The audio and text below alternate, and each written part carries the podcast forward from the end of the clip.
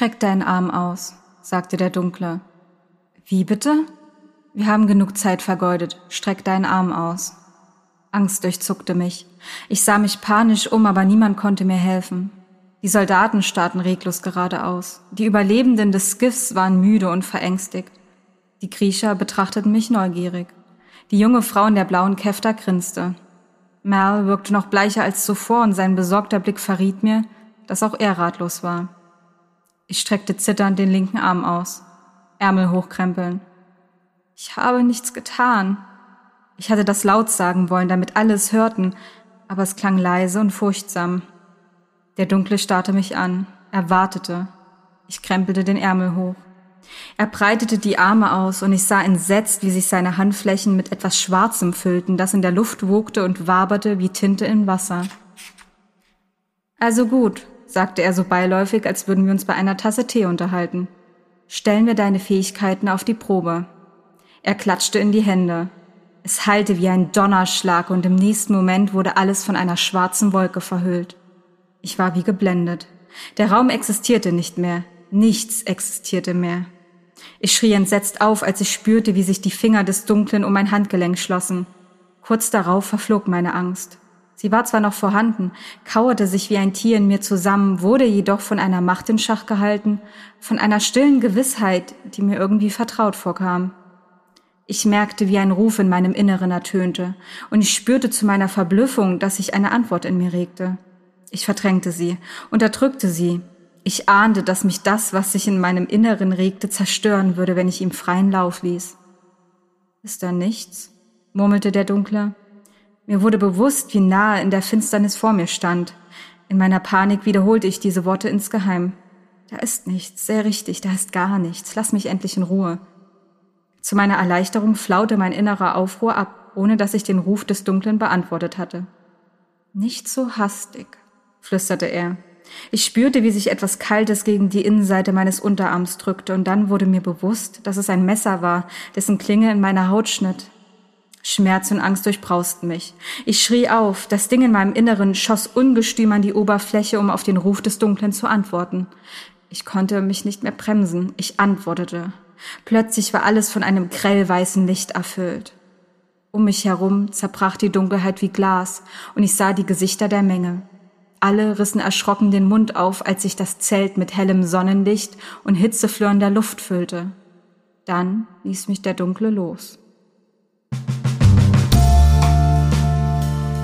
Abgebinged, der Seriencast von Movie Break mit Thomas und Stu. Hallo und herzlich willkommen zum Abgebinged zu der neuen Netflix-Serie Shadow and Bone, die auf der Bestsellerreihe von Lee Bardugo basiert. Heute sind wir mal in einer anderen Konstellation. Ich, ähm, Furuha von Movie Break, fungiere als Moderatorin und habe mir zwei wundervolle Gäste eingeladen, nämlich einmal den Max. Hallo. Äh, Sawyer Uncut auf Movie Break und die liebe Anna. Hi. Von ihrem Buchblog ähm, Ink of Books. Das heißt, ich habe mir hier ein sehr gutes Duo dazugeholt um einfach über die neue Shadow and Bone Serie zu sprechen, die aktuell ein bisschen durch die Decke geht. Jedenfalls habe ich das so im Gefühl, jedenfalls was so mein Twitter-Feed sagt. Bevor wir allerdings den Bogen zu Shadow and Bone schlagen, würde ich mal fragen, was guckt ihr derzeit? Könnt ihr irgendwas empfehlen? Weil ich glaube, unsere Community ist da immer sehr offen und bereit. Also, was guckt ihr? Was würdet ihr gerne empfehlen? Was empfehlt ihr nicht? Und vielleicht auch ganz kurz, warum? Also ich gucke einen sehr wilden Mix gerade, habe ich gerade festgestellt. Was ich sehr empfehlen kann und was ich vor einer Woche ungefähr gesehen habe, ist äh, die neue Netflix-Doku Seaspiracy von demjenigen, der auch vor ein paar Jahren Cowspiracy gemacht hat, wo es jetzt nicht mehr um Viehzucht geht, sondern halt um das Überfischen der Meere und Walfang und so. Und das fand ich richtig gut. Was ich noch gesehen habe, jetzt gerade auf Prime, wenn man sich so einen Extra-Channel da dazu bucht, äh, dann kann man The Act sehen. Das ist eine achteilige Serie über den realen Mordfall von Dee Dee Blanchard, die äh, ihre Tochter Gypsy Rose Blanchard mit dem Münchhausen bei Proxy-Syndrom ihr ganzes Leben lang quasi ähm, ja, gefangen gehalten hat. Und dann gucke ich völlig äh, aus diesem ernsten Thema raus noch gerade The Circle äh, USA auf Netflix. Das ist ein wirklich ein wilder Mix. Ja. und, die, und die Sachen kannst du alle empfehlen. Ja, definitiv. Also The Act äh, fand ich gerade die letzte Folge leider ein bisschen schwach. Die sollte das Finale sein und das furiose Finale war aber für mich sehr schwach, weil es nichts Neues gab. The Circle finde ich immer sehr lustig und ähm, Seaspiracy ist genauso wie Cowspiracy sehr, sehr eindringlich und sehr, sehr gut gemacht, finde ich. Ja. Mhm. Äh, ich kenne Diakt jetzt gar nicht. Ist das aufgezogen wie eine Art Doku oder, oder wird da was nachgeschauspielert von dem Fall oder also, gibt es da Interviews? Also im Prinzip wird der ganze Fall nachgeschauspielert. Ein paar Sachen sind dazu erfunden worden, zum Beispiel ähm, die Nachbarn. Also da gibt es Nachbarn, die das so von außen beobachten. Und die gab es, soweit ich das weiß, im realen Leben nicht. Aber an sich wird der ganze Fall einfach genauso nachgeschauspielert. Und am Ende sagen sie auch noch, ja, das ist basierend auf realen Events, aber ein paar Sachen haben wir natürlich dazu äh, erfunden oder ein bisschen dramatisiert und so weiter. Aber an sich spielt das sich genauso aus, wie es passiert ist. Ähm, hm. Ja. Und das ist mit Joey King. Ich weiß nicht, also die hat auch schon ein paar so Horrorfilme mitgespielt, aber diese, also The Act kam 2019 raus und das ist ihre beste Rolle. Also so wie ich sie bisher halt am besten gesehen habe, finde ich. Das ja. werde ich mir auch mal merken. Also das ist auch so ein Thema, das interessiert mich. Max, du, du schweigst so. Was hast du zu bieten? Was guckst du gerade? Ich habe äh, tatsächlich auch gerade The Act geguckt. Ähm, kann mich da auch nur komplett anschließen. Also hat mir auch sehr gut gefallen. Äh, auch wenn ich den Fall vorher einfach noch gar nicht kannte. Mhm. Ähm, aber kann ich sehr empfehlen. Also, die machen ihre Sache auf jeden Fall auch sehr gut. Äh, sonst schaue ich gerade zum zweiten Mal äh, Gangs of London. Das gibt es bei Sky Ticket aktuell. Ist praktisch eine Serie über die Gangstruktur in London, ähm, die erschüttert wird durch den Mord an einem Anführer. Und dieses Vakuum soll halt ein bisschen gefüllt werden dann danach ist ähm, vom Regisseur von The Raid 1 und 2, dementsprechend auch sehr, sehr hochwertig produziert. Also gerade einige Folgen haben Action-Szenen, die so im TV bisher gar nicht zu sehen waren. Kann ich auch sehr, sehr empfehlen für Leute, die in die Richtung interessiert sind. Krass, ist das schon abgeschlossen? Also wie viele Staffeln gibt es da? Also aktuell ist es eine Staffel, es soll auch noch verlängert werden, aber an sich ist das relativ abgeschlossen, die Handlung. Ist das vergleichbar mit Peaky Blinders so ein bisschen oder spielt das in einer also, Zeit. Na, es spielt äh, schon in unserer Zeit jetzt. Ach so, Ansonsten okay. kannst du es aber recht gut vergleichen. Also es ist halt auch dementsprechend aufgeteilt in verschiedene Familien, wie man es gewohnt ist. Okay, ich würde mich mal anschließen. Also ich habe jetzt neulich äh, Bonding geschaut, Staffel 1 und Staffel 2. Da wurde auch in der früheren abgebinged Folge schon mal drüber gesprochen. Da geht es einfach um eine nebenberufliche Domina, die dann ihren, ähm, ihren Schulfreund sozusagen ähm, mit in die ganze Szene reinholt und so ein bisschen, weil sie da jemanden braucht, der ihr beim Job hilft und so Sachen organisiert. Und das ist eigentlich ganz cool gemacht. Also es bricht mit sehr vielen Dingen, die man sonst so gesehen hat.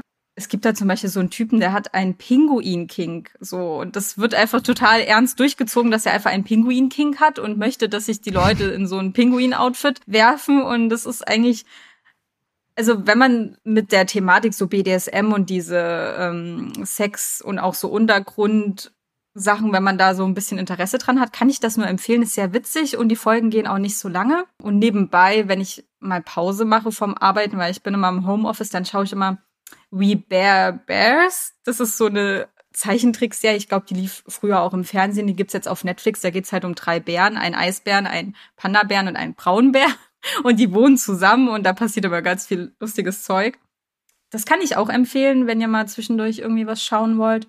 Und dann habe ich jetzt endlich The Rain beendet. Das hat ja drei Staffeln. Das ist eine dänische Serie und da geht's einfach um einen Virus, der durch Regen übertragen wird. Der Fokus liegt da auf einem Geschwisterpaar und ja, das fand ich auch ganz in Ordnung, aber eher so fürs Nebenbeischauen. Aber das braucht sich vor anderen Netflix-Produktionen jetzt nicht zu verstecken. Nur weil es eine dänische Produktion ist, fand ich eigentlich auch ganz gut.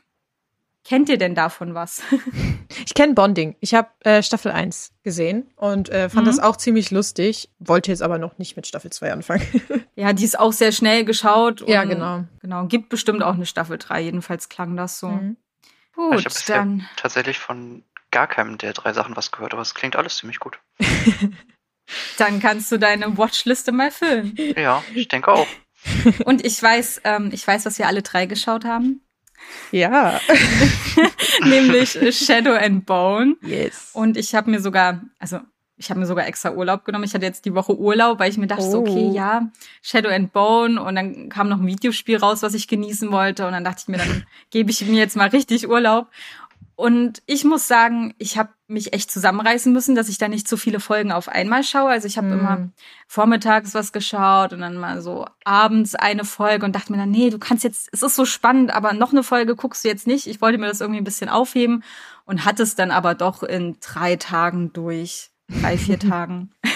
Ja, ich, ich war bei mir ähnlich. Also ich habe äh, letztes Wochenende, äh, als es frisch rauskam, Mhm. ähm, habe ich fünf Folgen nacheinander geschaut.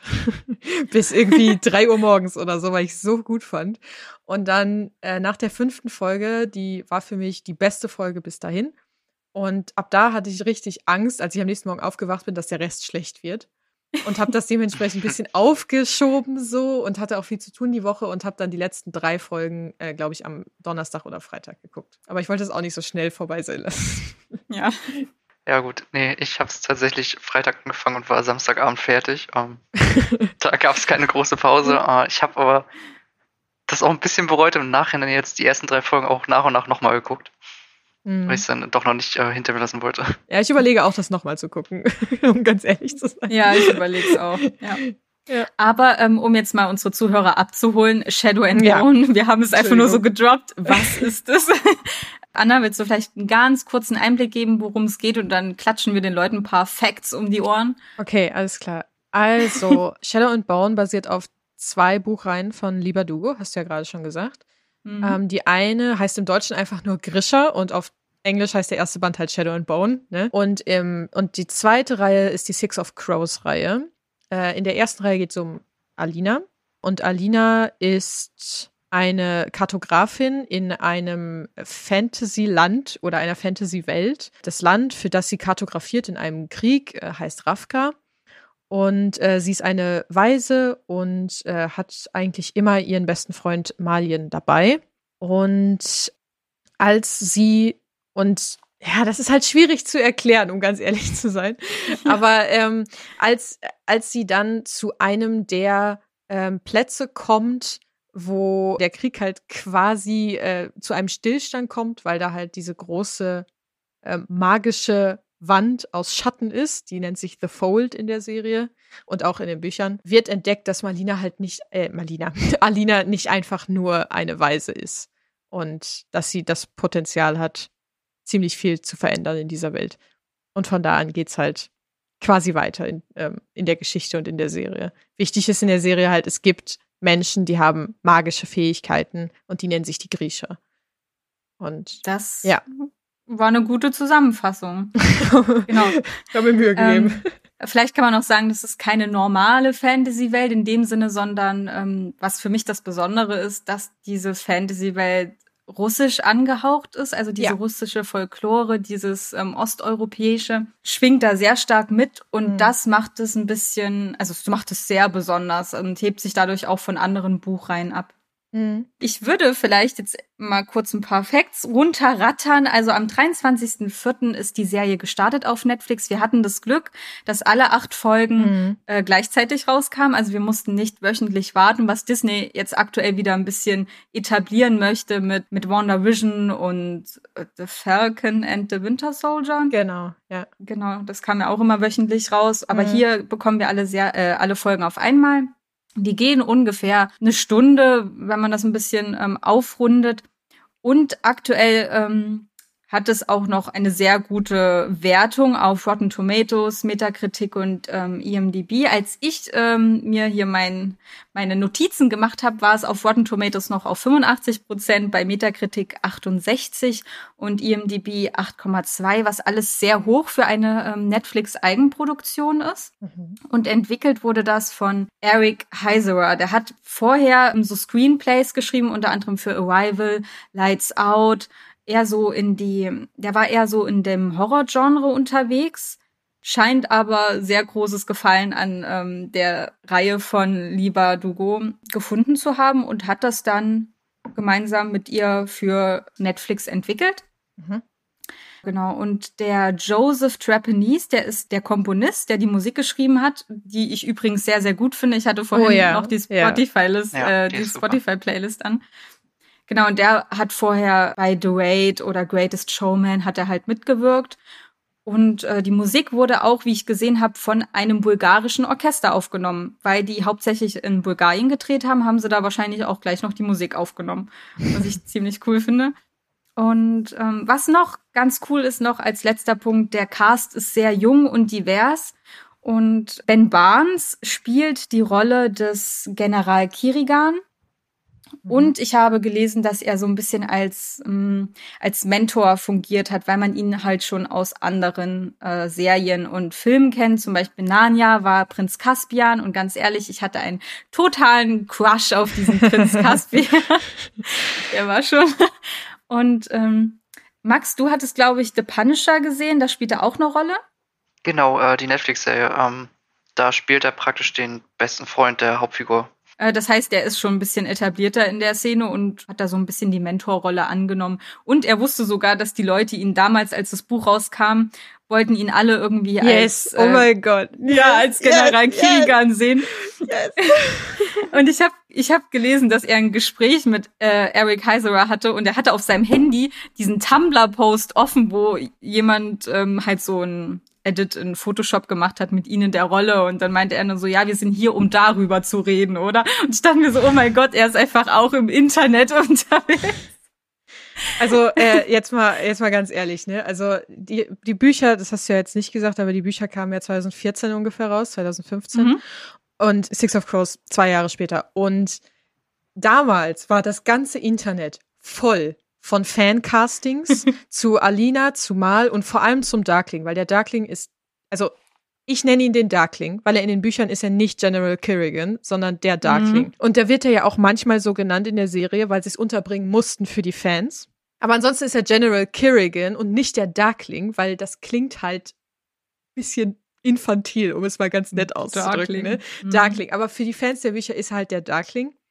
Und alle haben immer Ben Barnes als den Darkling gecastet. Immer, überall. ben Barnes war das ultimative Fancasting überhaupt in diesen Dingern. Und weißt du, wie sehr alle ausgerastet sind, als wirklich vor einem Jahr oder so gesagt wurde, Ben Barnes spielt den Darkling? Oh mein Gott. Alter Falter, das, also das Internet war kaputt. Also Tumblr hatte wieder so eine Auflebungs-Irgendwas. Es war so krass und alle waren so gehypt. Das war das Beste, was sie hätten machen können für die Fans. Das Allerbeste. Und ich glaube, es hat auch dem Cast sehr geholfen, dass er so, Ja, ja. dass er so standhaft war, genau. Max, äh, wie war das bei dir? Du hast ja, ich glaube, mit der Krähenduologie angefangen, oder? Du hast es andersrum gelesen? Ja, äh, ich habe die beiden Bücher tatsächlich zuerst gelesen und dann jetzt äh, in Vorbereitung auf die Serie, die Hauptreihe im Prinzip erst. Äh, keine Reihenfolge, die ich empfehlen kann, weil man schon recht gut gespoilert wird über die Hauptreihe, aber Yes. ja. Äh, Wir werden ja wahrscheinlich noch dazu kommen, dass es äh, trotzdem auch Vorteile hat, Ja. weil, also zumindest aus meiner Sicht sind die Krähenbücher die besseren Bücher. Sind sie auch. Das ist, das Mhm, ist auch ja. normal für Fans, das zu sagen, weil Lieber Dugos Debüt war die erste Reihe, also die Grisha-Reihe, Shadow and Bone. Mhm. Und man merkt alleine dabei mit jedem Buch, wie sehr sie sich verbessert. Mhm. Ähm, Ja, das das, stimmt. das merkt man sehr krass. Und Six of Crows war der Bestseller schlechthin in diesem Genre für mindestens zwei Jahre. Englisch, Mhm. Deutsch, überall. Und das war das viel, also das, äh, das erste war ein Twilight-Abklatsch mit einem Gedanken dahinter, den sie noch nicht richtig fesseln konnte. Und Six of Crows ist das, was sie daraus gemacht hat, und das ist das unfassbar viel bessere. Also, das ist aber Ja. auch keine kontroverse Meinung, das ist einfach so. Ah, okay. Genau, ja, also kann ich ähm, unterstützen. Die Bücher sind in Deutschland vom ähm, Knauer Verlag rausgegeben worden und die haben sogar auch so ein Märchenband. Äh, wie heißt das nochmal? Sprache der Dornen haben sie auch Ja. rausgebracht. Ja. Das finde ich Mhm. ganz gut. Und jetzt kommt im September das Leben der Heiligen, also The Life of Saints kommt raus. Ja, das, Das Buch, was sie auch in der Serie erwähnt haben, genau. Ja. ja, ja genau. Ah, also wer, wer das in der Serie sieht, wer es interessant findet, ihr könnt es bald selber in der Hand Genau. haben. Oh mein Gott. Genau, ja. Und ihre ähm, dritte Buchreihe, die auch in derselben Welt spielt, bekommt im Juni auch einen neuen Band. Das Genau, ist das ist King of Scars, beziehungsweise der König. Also, das haben sie auch King of Scars im Deutschen belassen, weil sie meinten, der Mhm. König hatte die äh, Frau vom Verlag noch extra zu mir gesagt, der König der Dorn klingt doof. Dementsprechend lassen wir King of Scars und das zweite Buch kommt auf Deutsch, das heißt dann äh, Rule of Wolves. Sind wir, glaube ich, alle sehr gehypt dafür. Ja, ja, auf jeden äh, Fall. Leute, ich würde jetzt sagen, wir geben eine Spoilerwarnung. Das heißt, wenn das, was wir bisher gesagt haben, euch dazu bewegt, die Serie zu gucken, dann macht jetzt Pause, guckt die Serie und dann hört weiter, denn jetzt kommen gleich die richtigen Spoiler. okay, Los geht's. los geht's. Let's get into it. Oster. Okay, wie, wie starten wir jetzt? Äh, was sagt ihr zur ersten Folge? Gehen wir das folgenmäßig durch? Ähm, nee, aber ich finde, also ich habe die erste Folge mit meiner Mutter geschaut, die die Mhm. Bücher nicht gelesen hat und sie war sehr verwirrt. Ja, das, das kann ich voll nachvollziehen. Also, das habe ich auch von anderen Leuten gehört, die das entweder sehr, sehr lange her ist, wo sie das gelesen haben, oder die es halt nicht gelesen haben. Es Mhm. wird, ich finde auch, dass die Serie einen eher schlechten Job macht, das Worldbuilding zu erklären. Leider. Leider. Ich Hm. liebe die Serie total und als Fan ist es alles, was ich mir jemals hätte wünschen können. Aber sie machen einen richtig schlechten Job zu erklären, wie Ravka aufgebaut ist und vor allem, wie die Griecher aufgebaut sind und was die Griecher machen. Ja. Das sehe ich ganz genauso. Also es ist keine Serie zum Nebenbei gucken, Auf gar keinen Fall, nein. Weil du dich echt auf alles konzentrieren musst. Und es gibt auch sehr viel Fanservice für Leute, die die Bücher gelesen haben. Ja. Ähm, aber eine Serie muss halt auch funktionieren, auch wenn du die Bücher nicht kennst. Das ist halt das, was mich sehr ge gestört hat an der ganzen Sache, ist, ich finde, wenn du die Serie alleine guckst, wird dir nicht klar, dass es drei Grischer Orden gibt. Also, Mhm. es wird halt immer erwähnt, so die Inferni oder die Squallers, also ich habe es auf Englisch geguckt, deswegen habe ich jetzt die englischen Begriffe. Ähm, die werden erwähnt und es wird erwähnt, was Jenya, also die Gehilfin von Alina da am Court, äh, was sie ist und was sie kann oder Mhm. wa warum Alina und äh, General Kerrigan so besonders sind, aber es wird nicht erwähnt, dass es diese drei Orden gibt und wenn diese drei Orden dann genannt werden, ist es unfassbar verwirrend, was es jetzt ist. Also Ja. es gibt ja die Korporalki, die Erdteilki und die Materialki und das wurde überhaupt nicht erklärt, weil es natürlich sinnig ist, dass wenn es diese drei Orden gibt, es unterschiedliche Kaftanfarben für diese Orden gibt. Mhm. Und diese Bedeutung wurde einfach nie erklärt und ich fand das echt schlimm. Ja, immer ein bisschen nebenbei. Max, wie war wie war's bei dir? Du kanntest ja die Bücher dann schon? Ich kannte sie zum Glück schon, aber sonst hätte ich wahrscheinlich genauso wenig verstanden. Also, Mhm. ich finde generell, dieser ganze Erklärteil wäre ja eigentlich perfekt gewesen, wenn sie dann, nachher ist und auch ihre Ausbildung bekommt, aber das wird ja auch extrem kurz gefasst alles. Hm. Leider. da hätte man es ja. ja. eigentlich sehr gut unterbringen können. Ja, definitiv. Ich finde, man hätte da, also das ist ja nicht, das ist ja nicht klar, wenn man die Serie guckt, aber das ganze erste Buch spielt ja quasi nur an diesem Little Palace. Also da, wo Mhm. die Griecher Ja. trainieren. Und es geht quasi nur darum, wie der Little Palace funktioniert und wie die Griecher untereinander funktionieren. Und um General Kerrigan. Also kann man nicht anders sagen. Ja. Es geht um ihn im Prinzip. so, und das fand ich in der Serie, haben sie es zwar hingekriegt, dass es nicht so aussieht, als würde Alina das einfach lernen. Also als wäre das einfach so total easy für sie, das zu lernen. Das haben sie gut gemacht. Aber trotzdem finde ich, dass man das hätte länger und ausführlicher machen müssen, damit man vor allem diese inneren Sachen da drin versteht. Weil so wie die das jetzt aufgebaut haben, gibt es im Prinzip Leute, die Schatten beherrschen können, äh, Alina, Sun Summoner, Leute, die Feuer, Wasser machen können und irgendwie Jenya und David. Ja. Und das, Das- das ist irgendwie ein stimmt, hm. bisschen schlimm, also das ist irgendwie nicht so wirklich gut aufgedröselt, weil es hat Sinn dahinter, eigentlich. Ja, ich glaube, das Problem ist, dass wir halt hier zwei Buchreihen ineinander Ja, genau. gewurstelt haben. Was ich ähm, ganz gut finde, also es ist sinnig, dass sie sich auf die Reise begeben, sie da zu kidnappen. Das ergibt für mich Sinn. Allerdings nehmen die, Crow, äh, die also die Krähen nehmen da einfach diese Zeit, die sie zum Erklären für diese ganze Krischer-Sache hätten nehmen können, nehmen sie einfach weg. Ich mochte es sehr, die Krähen, also die sind mein Highlight, würde ich sogar schon sagen, aber sie sorgen halt auch dafür, dass das Worldbuilding so ein bisschen durchwurstelt ist, durcheinander.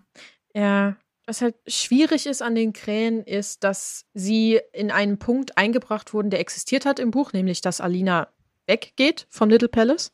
Hm. Aber das waren nicht die Crows. äh, also da, da hatten die eigentlich, eigentlich in der richtigen Story überhaupt nichts mit zu tun. Und ich verstehe, warum man sie einbringen wollte. Weil ich mir nicht vorstellen kann, dass Leute, die nichts mit den Büchern zu tun haben, auf den besten Teil, das hat Max ja gerade schon gesagt, die Crows sind im Prinzip der beste Teil dieser ganzen Sache, irgendwie drei Staffeln warten, wenn man pro Staffel ein Buch macht. Weil dann müsste man ja drei Bücher erstmal machen und dann kommen die Crows erst überhaupt ins, Ge ins Gebilde. Mhm. Und deswegen kann ich total verstehen, dass sie die Sachen irgendwie so gemischt und zusammengelegt haben. I get it. Es hat aber auch seine Probleme. Ja, also gerade was die Aufteilung angeht, also vor allem jetzt in den ersten Folgen hast du ja fast mehr Crows als eigentlich richtige Haupthandlung. Ja. Also weil sie da ja auch noch so viel unterbringen, was sie da praktisch an neuer Handlung machen, was in den Büchern so nicht existiert hat. Genau. Ich finde auch, dass sie die, das Groundwork auch bei den Crows so ein bisschen vermasselt haben, indem für mich in der Serie überhaupt nicht klar geworden wäre, dass Cass einer von diesen äh, Gaunerbaronen in Ketterdam ist. Also, dass er nicht einfach nur irgendein Junge ist, der da versucht, irgendwie Geld zu machen, sondern dass er der Besitzer dieses Clubs ist und mhm. auch nicht nur dieses Club, sondern auch von anderen Sachen. Und dass er eigentlich eine ganze Bande hat. Also er hat ja nicht nur die Crows, die zwei, sondern er hat eigentlich eine gesamte Bande, die für ihn auch spioniert und so weiter. Und wie viel Macht der eigentlich in diesem ganzen Zeug hat, kam überhaupt nicht so gut rüber. Und ich hoffe, dass sie das noch ausbauen. Ähm, ja, in der ersten Folge wird auch einfach gedroppt, dass da der Typ ist der ähm, Chef von den Dime Lions und dann dies und das und so ein Begriff und keiner weiß, wer die ja, Bücher genau. nicht kennt. So, ja. was ist das jetzt? Keiner weiß, was eigentlich abgeht. ja. Aber ähm, die erste Folge fand ich ganz cool. Also es gab für mich ein, zwei gute Shots, gute Verbindungen, wo von Alina auf die Krähen umgeschwenkt wurde. Das war mhm. ganz cool. Auch dieses heistmäßige, wo sie dann ähm, bei dieser ein Frau sitzen und die und die sie dann befragen, wo sie irgendwas finden können und so und das hatte alles mhm. so, das war sehr dynamisch, das war ziemlich cool, aber auch wie gesagt sehr verwirrend. Also ich, ich mochte das Ende der Folge ziemlich, ähm, wo sich nachher praktisch rausstellt, dass die ganze Crows-Handlung schon ein bisschen später spielt als alles bei Alina. Genau, das ja. das war auch cool, ja. Fand ich auch super.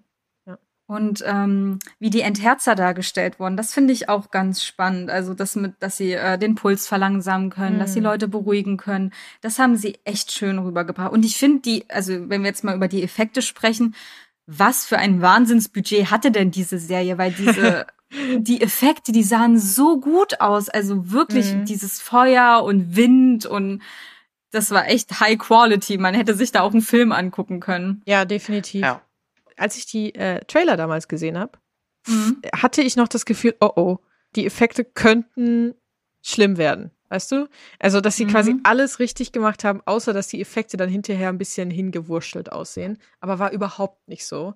Ich fand es richtig gut und man hat richtig gesehen, wie viel, wie viel Geld äh, die da reingesteckt haben. Und dass es denen wirklich wichtig war, das alles vernünftig darzustellen. Und das fand ich richtig gut. Dieses Jahr kam ja auch diese Wings-Serie raus ähm, und da, da gibt's ja auch Feuer und alles und allein wenn man das jetzt, also die kam im selben Jahr raus, wenn man das schon vergleicht, das ist ein himmelweiter Unterschied. Geld steckt da ja generell ohne Ende drin, also auch generell die ganzen Set-Designs und die Kleidung und so, das ist wunderschön geworden. Ja, also vor allem die Kaftane. So ich finde, die Kaftane haben sie richtig gut gemacht. Und vor allem die Sachen, die der Darkling immer anhat, top notch. Ich habe voll, ich habe vorhin gelesen, die ähm, Kostümdesignerin. Max, hast du gerade ihren Namen parat? Äh, auf jeden Fall, die ah, Kostümdesignerin God. hat über 250 äh, Kefters designt. Wow. Weil irgendwie ähm, jeder Orden drei verschiedene Kefter-Typen hat, welche die sie im Kampf tragen, im Alltag, beim Training und so. Richtig krass. Also wie viel Zeit da auch reingeflossen ist und wow. Und ich habe das Gefühl irgendwie, dass sehr stark die äh, Marketing- und Werbetrommel gerührt wird. Also das habe ich irgendwie bei anderen Serien, die frisch rauskamen, nicht so mitbekommen, aber irgendwie die, die ganzen Darsteller posten die ganze Zeit und es gibt irgendwelche Interviews und Videos und auf Twitter sind sie aktiv und dies und das. Und ich habe das Gefühl, dass da richtig die Trommel gerührt wird. Aber ich glaube, aktuell sind wir auch noch in der Phase, wo es noch nicht in Stein gemeißelt ist, dass wir eine neue, also dass wir weitere Staffeln bekommen. Ich, ich glaube, ich glaube aber, es ist sehr wahrscheinlich. Einfach weil ich letztens, also vor zwei Tagen oder so gesehen habe, dass auf diesem Net Netflix äh, Global Top 10 mhm. dass Shadow and Bone zehn Tage auf der Top 10 war, äh, auf der Top One Also auf dem ersten Platz. Und dass sie Mhm. damit in so Kategorien sind wie Bridgerton. Also Bridgerton war ja dieser Ausbruchshit im äh, Winter. Also soweit ich das sehe, hat die Serie sehr, sehr großen Erfolg und ich glaube, dass es relativ sicher ist, dass da eine zweite Staffel kommt. Ich habe auch gelesen, dass der Regisseur sagt, dass er mindestens vier Staffeln machen kann oder dass er sich auf vier Staffeln erstmal festgelegt hat, die er gerne machen möchte. Also wenn sie so Ähm. weitermachen, sehr gerne. ja, definitiv. Ich würde mir tatsächlich aber auch eine Ablegerserie. Also für mich wäre es jetzt in Ordnung, wenn sie sagen, okay, die zweite Staffel, Alina und so, geht weiter mit Alina und wir machen zeitgleich noch eine erste Staffel zu den Krähen und dann. Das fände ich auch in Ordnung, weil ich weiß nicht, ob das jetzt weiter funktioniert, dass man die beiden so, also die beiden Buchreihen noch miteinander vermischt. Ja. Vor allem, wenn wir dann jetzt weitere Charaktere bekommen wie äh, Rylan und ähm, Nikolai und ah, Oh, Alter, also wenn sie announcen, wer Nikolai spielt, ich glaube, dann äh, rasten alle auch total aus. Ich ja. weiß nicht, ob sie genau das machen, was sie im zweiten Buch mit Nikolai machen, dass er nämlich zu so einem dritten Love Interest für Alina wird. Zu so einem, hm. so ein bisschen Love Interest. Und Nikolai ist ja der Protagonist der dritten Reihe, die in diesem Universum spielt. Da ist unfassbar wichtig, dass der genauso aussieht, wie die Fans ihn haben wollen. Ja. Und, dass er auch gut schauspielern kann und so. Exakt, das ist cheeky. Genau. Mhm. Also, dass der im Prinzip der Darkling, but in nett ist. ähm, aber ja, genau das. Und ich habe auch schon mit einer Freundin darüber philosophiert, wie die das machen wollen, dass sie die Crows und Alina gleichzeitig lassen, laufen lassen wollen. Weil im Mhm. Prinzip ist es ja für den Hau also für den Plot aus den beiden Crow-Büchern ist es wichtig, dass Alina diese drei Bücher durchlaufen hat, um es nett zu sagen. Ja. Und Mhm. ähm, dass das alles schon passiert ist, weil ansonsten haben die keine Motivation mehr. Und deswegen frage ich mich, was sie jetzt machen wollen. Aber ich hoffe, dass sie es hinkriegen, weil bis jetzt ist es ziemlich gut, was sie da gemacht haben. Mhm. Max, hast du da eine Idee? Hast du da was gelesen? Also dazu haben sie an sich ja weiter jetzt noch gar nicht so wirklich gesagt. Ähm, ich könnte mir aber auch vorstellen, dass sie es jetzt einfach weiter so machen wie jetzt bisher, dass sie denen praktisch eine neue Handlung geben und einfach immer so Elemente davon aufnehmen, wie es Mhm. in den Büchern gelaufen ist. Ja. Also so gewisse Parallelen hat man da ja jetzt schon immer gesehen. Ähm, also ich glaube, wenn sie es jetzt wirklich trennen würden, würden sie sich mit der Hauptserie halt keinen Gefallen tun. Nee, Weil so wie auch. man das mitbekommt, sind die Crows ja wirklich die absoluten Lieblinge überall. Und Milo. Können wir Vor über allem Milo, reden? ja. Milo ist doch auch eine Erfindung der Serie, aber eine gute Erfindung. Die Sankta wichtigste Milo. Erfindung der Serie. Also man sollte vielleicht kurz erklären, dass Milo eine Ziege ist, die in dieser Serie dazu erfunden Ja. wurde, die eine sehr wichtige Rolle einnimmt, äh, indem sie einfach unfassbar süß ist. Ja, das Schöne ist tatsächlich, dass Wunderbar. ja Milo als männliche Ziege gecodet wurde, aber ich habe auf meiner Timeline gelesen, dass jemand meinte, sorry Leute, das ist ein Weibchen und deswegen ist es auch Sancta Milo, weil Sancta Ah. ist auch der weibliche Begriff, also Sancta Alina ist der weibliche Mhm. Begriff, ne? Also Oh, okay. nur so. also ähm, Also ich habe Ja. äh, gelesen, dass Milo von zwei äh, Zwillingsziegen gespielt wurde, die, die sich abgewechselt haben. Und es war wohl sehr, sehr, sehr schwer, mit der Ziege zu drehen, weil sie entweder geschrien hat oder sich gewehrt hat. oh. Und ähm, der Schauspieler von äh, Jasper, der Kid Young, so heißt er? ja, ja, genau, Kid Ja. Young. Hm. Kid Young, der hat erzählt, dass er in der einen Szene, die waren gerade durch und dann hat er voll den Headbutt, also von, von der Ziege bekommen. Und ähm, ja, da würde ich jetzt gerne mal das Fass von den Schauspielern aufmachen, weil ich Oh. es krass finde, wie motiviert die alle sind. Also der Kid Young, der Jasper spielt, der hat sich ja in Eigenregie, hat er sich diese ganzen, ähm, also Jasper ist ein Charakter, der so ein bisschen als Ganzlinger durchgeht. Also der hat immer Ja, seine Sharpshooter, Waffen, ne? Sharpshooter. ja, Sharpshooter, genau. Immer seine Pistolen dabei. Und er hat sich in Vorarbeit die ganzen Tricks angeeignet, so dass sie voll vieles nicht mit CGI machen mussten, sondern er einfach da seine Waffen herumgewirbelt hat. Wie cool. Und so ja, cool einfach. Ich habe auch ein Video von ihm gesehen, wie er da steht, wo er das irgendwie zwei Tage vor Drehbeginn alles schon gelernt hatte und so. Und äh, fand das unfassbar cool. Aber man hat auch gesehen, ich habe ein Video gesehen von äh, Labor Dugo am Set mhm. und man hat gesehen, wie wichtig den ganzen Schauspielern das ist. Also ihr natürlich unfassbar wichtig, weil es ihre Charaktere sind, ihre Geschichte, die jetzt ne auch wesentlich besser als andere Adaptionen adaptiert Ja. werden soll und auch die, den Charakteren ähm, äh, Rechnung tragen soll. Und man hat aber auch gemerkt, wie wichtig es allen Leuten war, das wirklich gut äh, rüberzubringen und es richtig gut zu machen. Und äh, ich, ich liebe den Cast dafür unfassbar. Also es macht einfach schon viel aus, wenn der Cast die Charaktere und die Geschichte liebt. Ich erinnere hier mal an, weil wir es vorhin hatten, an Twilight, wo Robert Pattinson und Kristen Stewart hassen die Bücher, sie hassen die Charaktere, sie mögen sie einfach Ja. nicht. Und das merkt man halt auch total beim Schauspielern, finde ich. Ja. Ähm, es ist so, so wichtig, dass der Cast auch die Charaktere versteht. Und auch die Schauspielerin von Ines, also der ähm, The Wrath, wo auch nicht klar wurde, warum sie diesen Namen hat, aber okay. Ähm, die meinte auch, dass Ines eine ihrer Lieblingscharaktere überhaupt ist, also dass sie das vorher auch gelesen hat und so. Und ich finde es, also bevor sie sich zu dem Casting, ne, und so. Und ich, Mhm. und ich finde es einfach so unfassbar schön, dass, äh, dass sie sich da alle so viel Mühe gegeben haben. Und dass es auch so gut geworden ist im Endeffekt. Und ja. Also ich habe auch gelesen, dass ähm, der Schauspieler von ähm, Cass, hat jemand den Namen parat? Freddy Äh, Carter. Freddy Carter, ja, genau. er sollte eine Szene vorlesen von Cass und er musste das irgendwie abbrechen, weil er sich in dem Moment so krass verbunden mit dem Charakter gefühlt hat, dass er, er, er wollte diese Rolle so unbedingt, also er war da Feuer und Flamme für und hat sie dann auch bekommen und ich finde, ich finde ihn gut als Cass. Allerdings muss ich sagen, dass ich Cass irgendwie sehr, sehr viel verletzlicher und unsicherer in der Serie empfinde, als ich es Ja. in dem ersten Krähenbuch empfunden habe.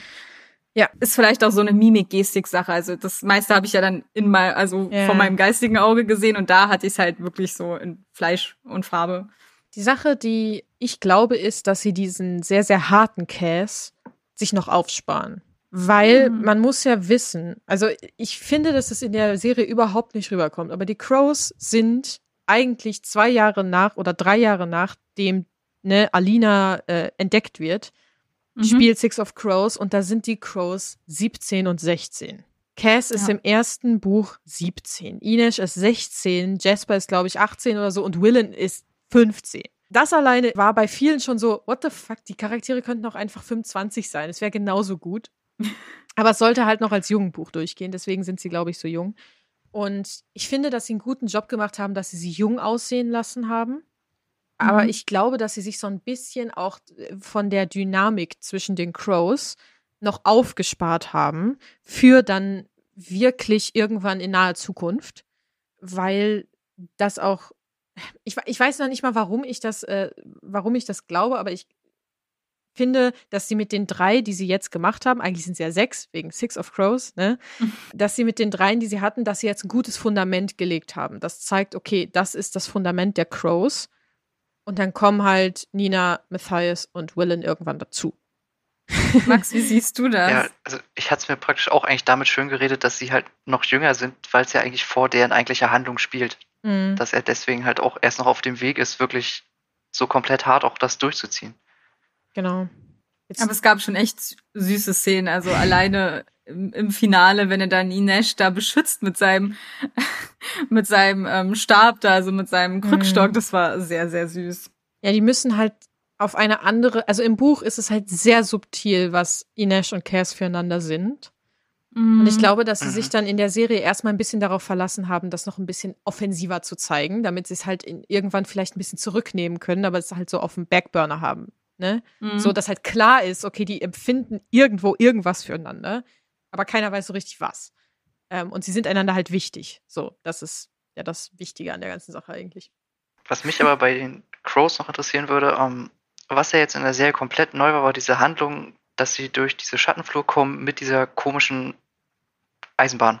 Mhm. Ja. Was ich ganz schrecklich fand und komplett unpassend für diese komplette Serie. Also, was da für mich einfach nicht reingefasst hat. Ja. Weiß nicht, wie ihr das sagt. Ja, also es wird ja, also das, das Krasse ist ja diese Schattenflur, da kommen nicht viele Leben wieder raus. Also da können nicht viele Skiffs, also diese, äh, diese Sandschiffe, die angetrieben werden durch Hm. die ähm, Winde der Stürmer, das schaffen ja nicht so viele. Und wenn es jetzt mit dieser Eisenbahn, mit dieser Strecke da einen Weg geben würde, wie das auch andere schaffen, das ist so ein bisschen, hm, Also, hm, Die Sache, ich fand, die sie halt, ja. ja. also sie mussten sie ja irgendwie zu Alina kriegen. Das ist ja die Sache. Sie mussten sie irgendwie zu Alina kriegen, damit sie diejenigen sind, die sie aus dem Palast raus befördern und danach halt auch ganz schnell wieder verschwinden, damit Alina und Mel ne, ähm, Mhm. das alleine machen können. Weil eigentlich haben die ja überhaupt nichts miteinander zu tun. Das Problem an der ganzen Sache ist, dass Cass völlig außerhalb seines Elements ist. Völlig außerhalb seines Elements. Ja. Und in den Büchern wird klar, dass Cass innerhalb von Ketterdam und innerhalb der Drags, also der Drags, keine Ahnung, wie man es richtig ausspricht, ähm, da ist sein Element und da hat er die gesamte Macht und da kann er gucken, wie er sich gut verhält. Und äh, dass er halt direkt äh, in der ersten Staffel auch aus Ketterdam raus befördert wird und dass er auch äh, dann in einem Land ist, wo er noch nicht mal weiß, wie er wieder zurückkommt, ist eigentlich überhaupt nicht Cass Brecker. Also der würde das nicht machen. Der würde, äh, also, ne, der würde einen völligen Anfall kriegen, Mhm. wenn er da einfach steht und keinen Plan hat. Ähm, und ich, und äh, weil, weil er ja einfach dieses äh, ne, Scheming, der, der hat immer einen Plan, der weiß immer, was los ist. Und wenn was richtig falsch geht, dann weiß, dann ist er, dann ist er in seiner Persönlichkeit einfach total fertig quasi. Und ähm, das war halt ein bisschen meh.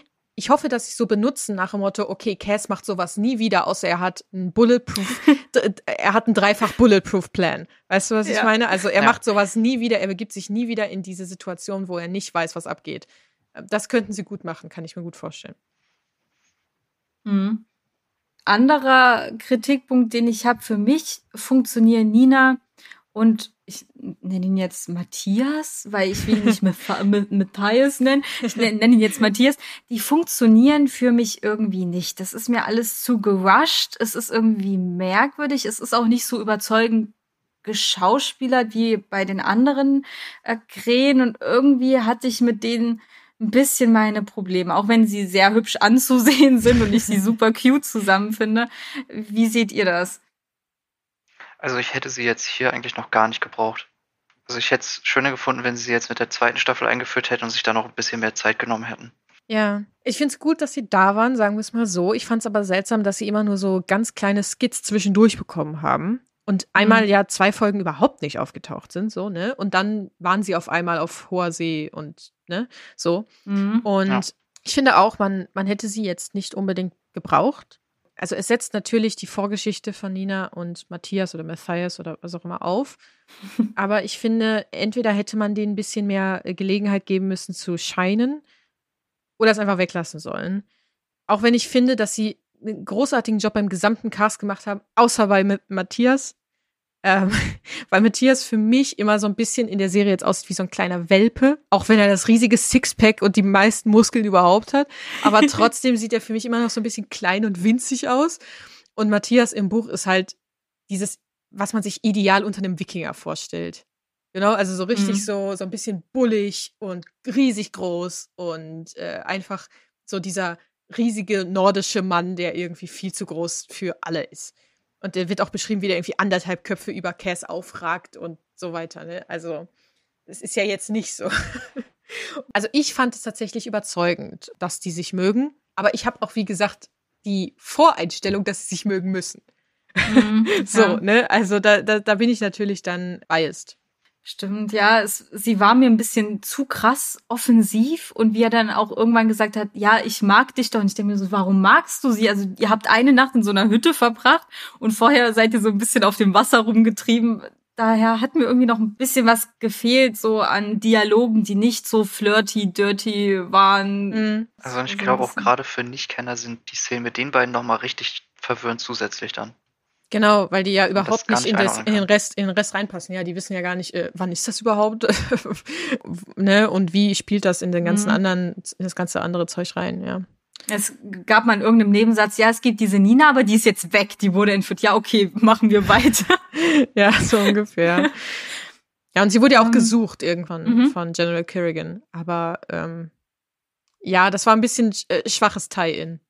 Genau, und ich ähm, hätte mir auch diese ganzen Szenen mit Bagra und wie sie da lernt und alles, das habe ich mir anders vorgestellt. Ich habe mir ihre Hütte vorgestellt, wie diese Hexenhütte auf einem Hühnerbein. So ähnlich habe ich mir das vorgestellt und am Ende war es in der Serie leider diese Höhle, was dann auch für mich so ein bisschen, weil sie sagt ja immer, wenn jemand die Tür öffnet, ja, mach die Tür hinter dir zu, damit die Hitze drinne bleibt. So. Und das kann man mhm. halt nicht sagen bei einer Höhle. Und das hat mir irgendwie ein bisschen gefehlt, aber es war, war jetzt so eine Kleinigkeit.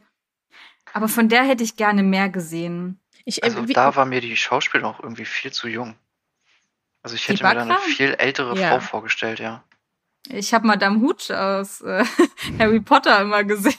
Mit ihren ja, also Bagra soll ja uralt sein. Mhm. Uralt, so dass sie quasi gar nicht mehr aus ihrer Höhle rausgehen kann. Und dafür, also ich meine, sie mussten ja eine Schauspielerin haben, die sie auch noch jünger zeigen können, wegen der Rückblenden. Ne? Mhm, ähm, ja. Aber trotzdem, also ich fand sie, ich fand sie war gut gespielt. Also das, was Bagra ausmacht, war da. Äh, sie, ja. sie war jetzt halt nicht diese uralte Hexe, aber ich glaube, da kann ich drüber hinwegsehen. Also das fand ich jetzt nicht so wichtig. Ja. ja, das stimmt. An sich war sie schon. Also die Szenen mit ihr waren auf jeden Fall trotzdem gelungen, finde ich. Mhm. Ja. Ich, ich finde auch, dass man, also ich hätte es lieber gesehen, wenn man dem Little Palace mehr Aufmerksamkeit geschenkt hätte mhm, und vor allem, ja. wie Alina sich da zurechtfindet und so. Weil es ist halt im Buch eine sehr langsame Transformation zu, oh mein Gott, ich vermisse Mel so unfassbar sehr, zu, mhm. ja, eigentlich mag ich den Darkling ja schon sehr gerne und ich finde auch alles gut, was der macht.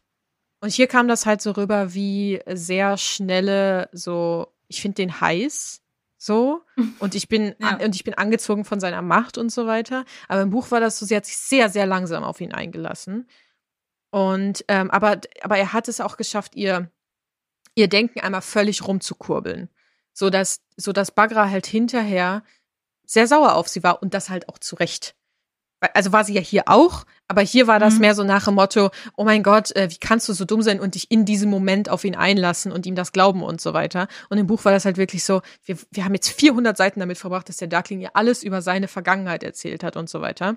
Und jetzt auf einmal kommt raus, oh, er hat über alles gelogen.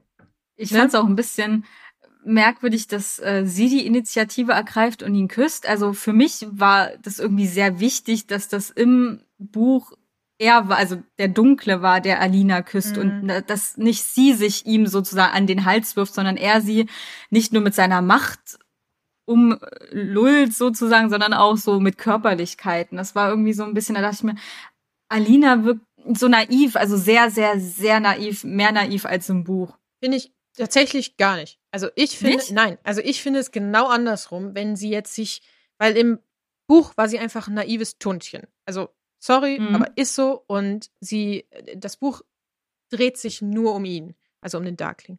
Mhm. Und hier war es so, und, und er hat sie halt völlig eingelullt und äh, hat ihr Denken, ne, so völlig, und, und hier sieht man halt, okay, sie hat irgendwie noch eine eigene Agency. Also sie hat was, was sie selber will und sie nimmt es sich dann auch. Und es ist nicht nur dieses, oh, der Darkling hat sie jetzt halt irgendwie verführt oder hat ihr was aufgezwungen oder sonst was, sondern es ist, sie wollte das auch. Ähm, und ich fand das tatsächlich gut gelöst und gut gemacht.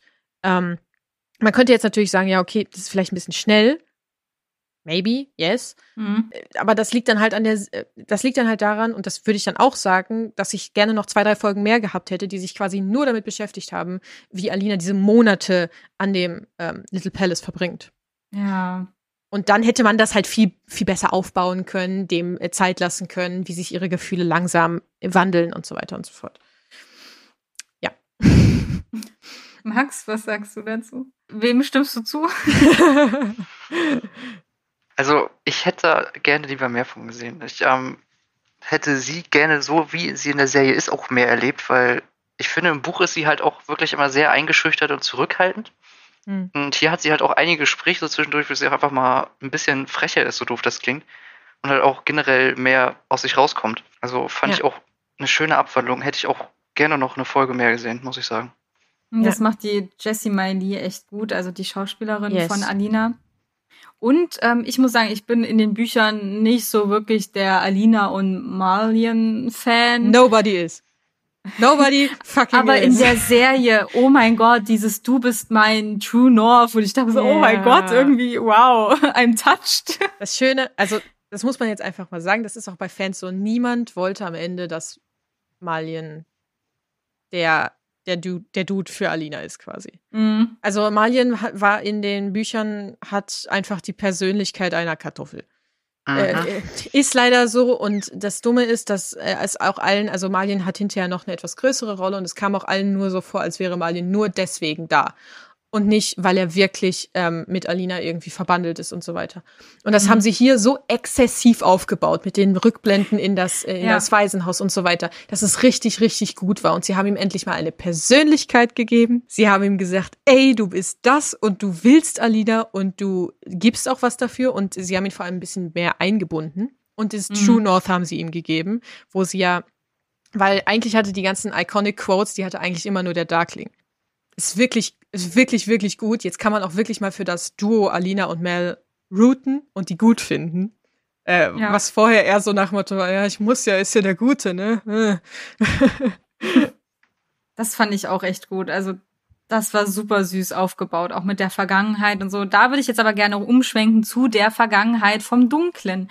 Von der haben wir in den Büchern nichts gehabt und in der Serie fand ich es sehr 0815 gelöst. Also ja. Der Darkling hatte ein Love Interest, mit ihr zusammen wollte er alles aufbauen und dann wird sie umgebracht und zack ist er böse und erschafft deshalb die, die Schattenflur so nach, so nach dem Motto. Das fand ich sehr, also es hätte das für mich nicht gebraucht und es war auch ein kleinen Tick unkreativ, aber ich dachte mir, mhm. okay, wenn Lee da an, am Set dran ist, dann wird sie wahrscheinlich auch ihr Go für diese Story gegeben haben. Also ich mhm. finde, das ist aber auch eine komplett unnötige und doofe Rechtfertigung für ihn.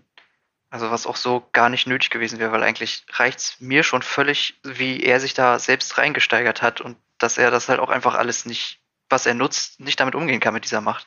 Die Sache, die ich glaube, warum sie das drin, also warum Lay das auch drin gelassen hat, ist mhm. ganz, ganz simpel, dass es ansonsten nicht verständlich ist für Leute, die es noch nie gelesen haben. Weil die Motivation vom Darkling ist es ja, die Grisha zu beschützen. Mhm. Und da steigert er sich ja so komplett rein, dass er gar nicht mehr sieht, dass er den Grisha eigentlich nur schadet mit dem, was er macht. Äh, beziehungsweise, dass er Menschen schadet, die er eigentlich ja in Anführungszeichen lieben möchte. Also Alina. Und das ist auch im Buch so, aber ich glaube, hätten sie, also ich finde auch, dass, dass der Love Interest zu viel war. Die hätten sie einfach weglassen können. Das ist völlig unnötig gewesen. Ich finde, dass sie das an sich sehr gut gemacht haben, dass sie so erklärt haben, er hat es gemacht, um Grisha zu schützen. Das heißt, seine Ursprungsmotivation war in irgendeiner Weise nobel. Und mhm. er wollte ja mit diesen Kräften, die er halt nicht kontrollieren konnte, wollte er ja die Soldaten zu Grisha machen.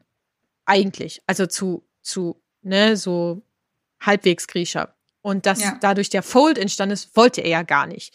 So, und jetzt hat er sich über die Jahrhunderte so da reingesteigert, dass er nicht mehr anders kann, als diesen Fold haben zu wollen. Sieht man ja in der vorletzten Folge dann.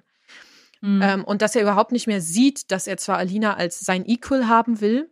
Und ich hätte es auch viel überzeugender gefunden, wenn er, wenn Alina so die erste Frau ist, die er wirklich haben will, weil sie sein Equal ist.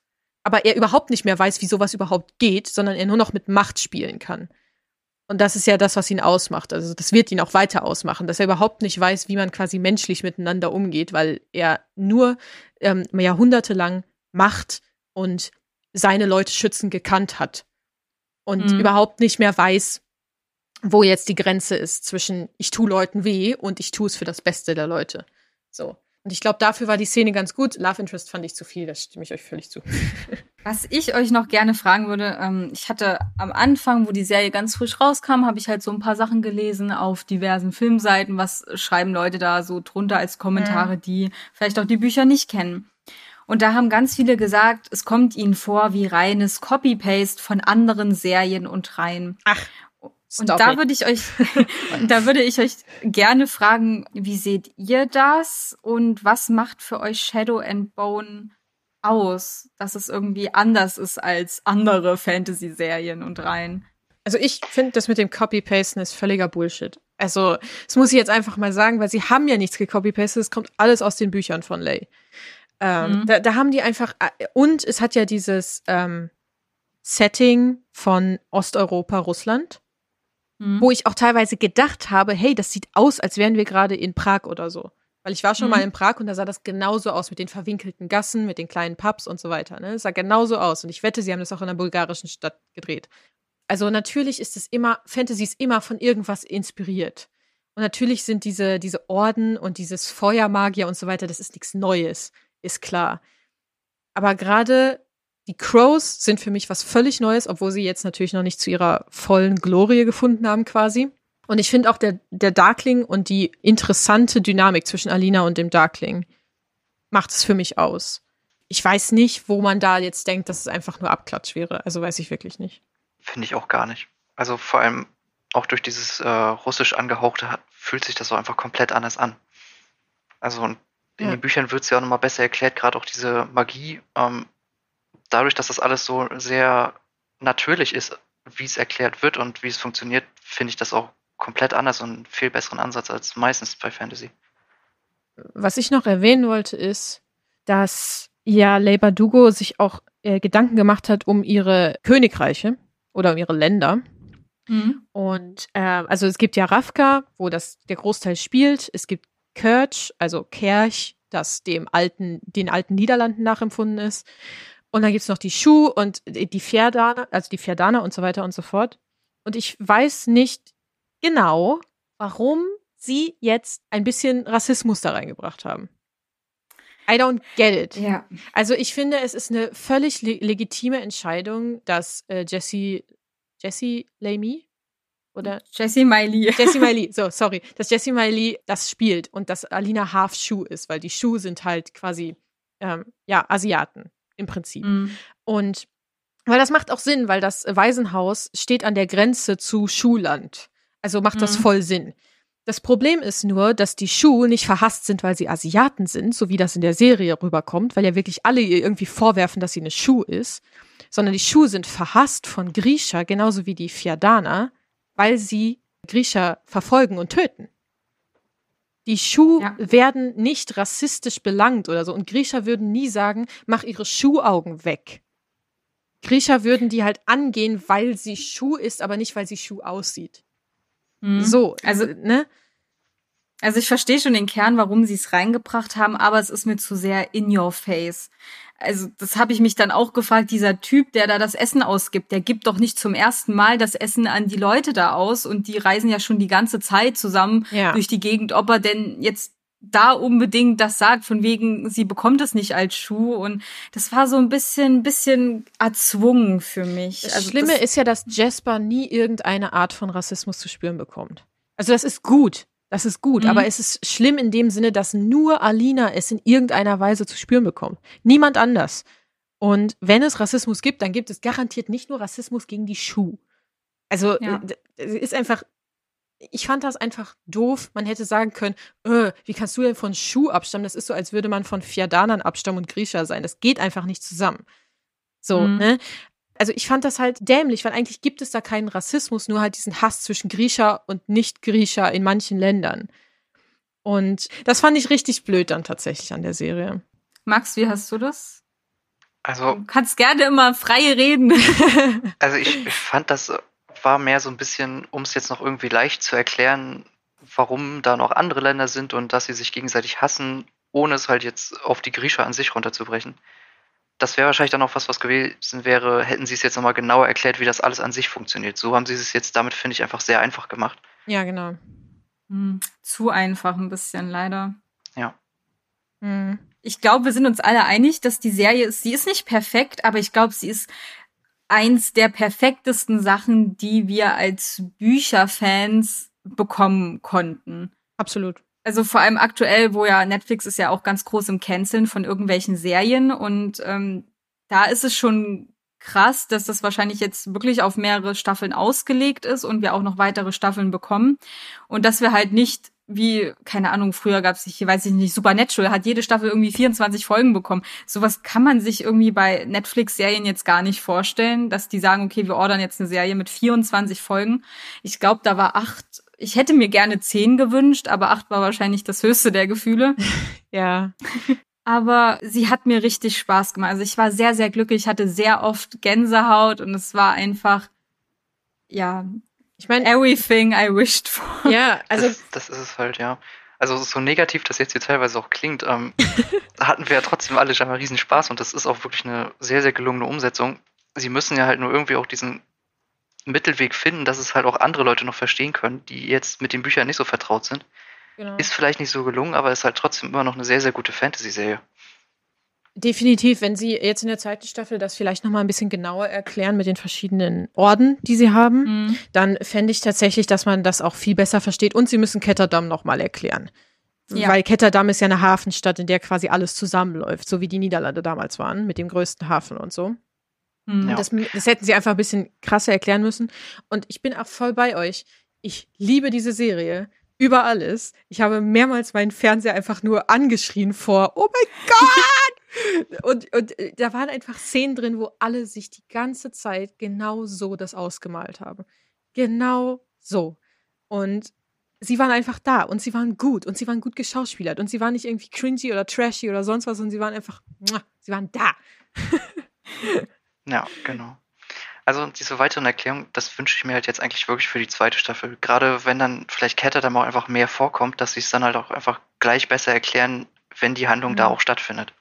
Ich habe auch das Gefühl, dass, dass der ganze Cast und auch die ganze Produktion auch alle um äh, Lieber Dugo, dass sie auf die Fans hören, dass sie uns auch hören werden mit unseren mhm. Meinungen, die wir dann alle kundgeben auf Twitter oder was weiß ich. Die lesen ja aktiv mit. Der Eric Heiserer, der hat es gibt einen Fan-Account zu Milo, the Goat.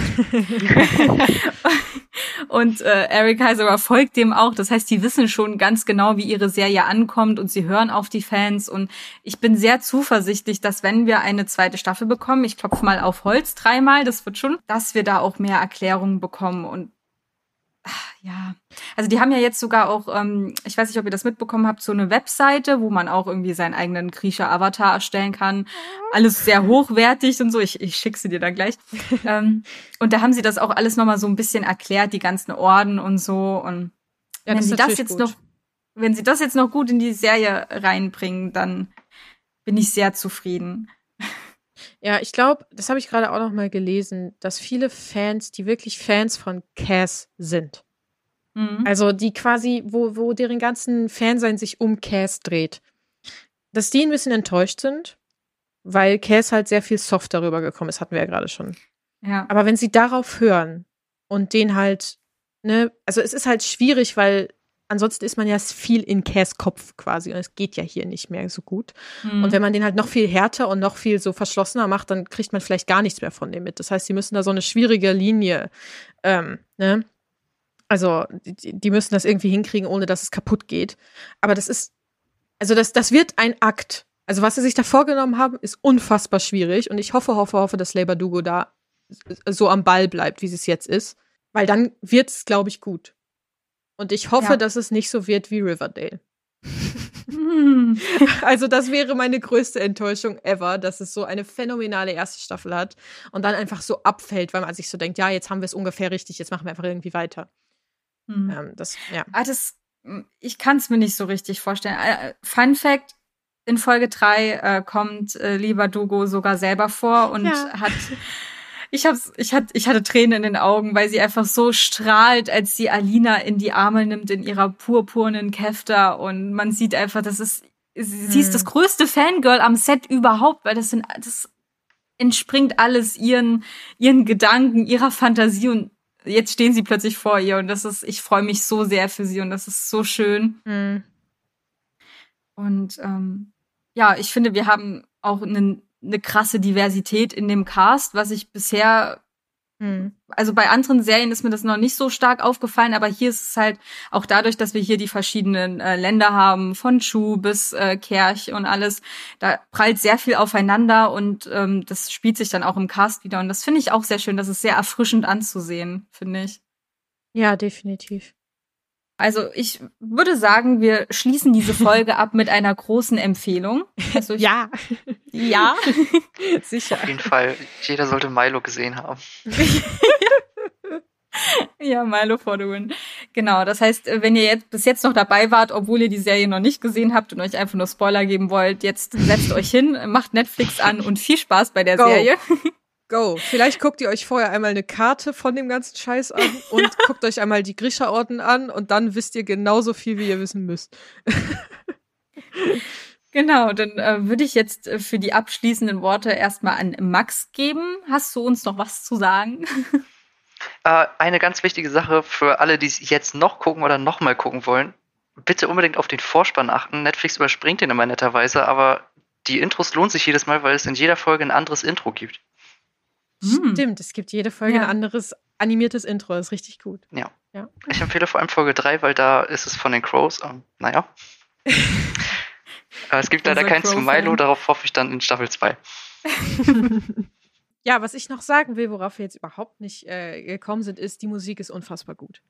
Mhm. Also, du hast ja hier nochmal draufgeschrieben, dass es der, ähm, der, der die Musik geschrieben hat, auch für The Greatest Showman verantwortlich war. Und ich finde, man merkt das. Also, ich finde es unfassbar gut. Und gerade, also, wenn Max jetzt eine Folge empfohlen hat, dann empfehle ich auch mal eine Folge, nämlich Folge 5. Folge 5 ist für mich, da ist alles drin, was beide Reihen ausmacht. Es hat unfassbar gute Musik, es ist sehr spannungsgeladen und am Ende kommt halt einer der größten Plot-Twists da drin. Und ja, ich, äh, ich bete zu allem, was ich kann, dass es eine zweite Staffel gibt. und ja, bin sehr, sehr, sehr, sehr gespannt, ähm, wie sie, wie sie die beiden Geschichten weiter ähm, laufen lassen möchten. Ja, dem kann ich mich eigentlich nur anschließen. Ich bin sehr glücklich, wie das alles gelaufen ist. Und ich bedanke mich auch bei euch beiden, dass ihr bei dem Cast dabei wart und ein bisschen frischen Wind in unseren abgewünscht Podcast gebracht habt. Und genau, Movie Break findet ihr auf Instagram, Twitter und Facebook. Also lasst uns doch gerne ein Like da und dann bekommt ihr auch mit, wenn es dann neue Folgen gibt. Ich hoffe, vielleicht sehen wir uns im selben Trio nochmal, wenn es eine zweite Staffel gibt und dann sprechen wir über die zweite Staffel. Ja, das, ja, das wäre doch super. Genau, und dann würde ich einfach nur sagen, bis bald und danke fürs Reinhören.